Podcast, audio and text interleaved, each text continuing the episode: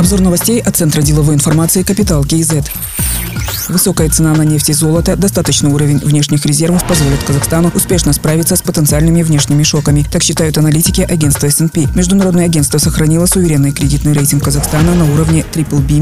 Прогноз стабильный. Сохранение прогноза обосновывается кратковременным характером сокращения мощностей Каспийского трубопроводного консорциума. По мнению аналитиков, сильная фискальная позиция и значительные объемы внешних резервов Казахстана нейтрализуют последствия экономического спада в России в течение следующих двух лет. Также отмечается, что в настоящее время внешние активы Казахстана значительно значительны, а валовые потребности во внешнем финансировании относительно невелики. Одновременно с этим СНП ожидает снижения объема резервов из-за их использования для сглаживания волатильности на валютном рынке.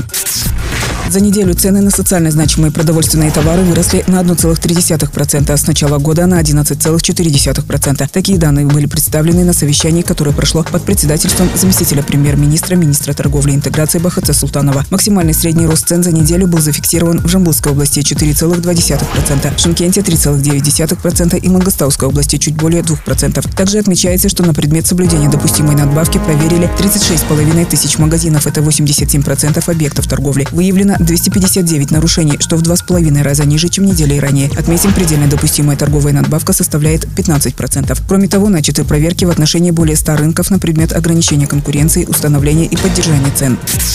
В Казахстане приостановлено строительство 286 объектов, которые возводились за счет государственных инвестиций. В 84 случаях установлено, что стройка остановилась из-за удорожания проектов. Министерство индустрии и инфраструктурного развития сообщили, что одной из причин удорожания является непоследовательные действия акиматов при финансировании объектов. Не завершив один объект, они приступают к реализации еще нескольких проектов одновременно и в пределах этих средств растягивают сроки завершения строительства, говорится в сообщении министерства. Такие действия приводят к тому, что подрядчики не выполняют свои обязательства и приостанавливают работы. В прошлом году акимат Акиматы регионов заявили 641 проект на корректировку стоимости. Поэтому Министерство индустрии и инфраструктурного развития предложило Министерству финансов ужесточить ответственность по срокам финансирования и конкретизировать сроки проведения государственного аудита.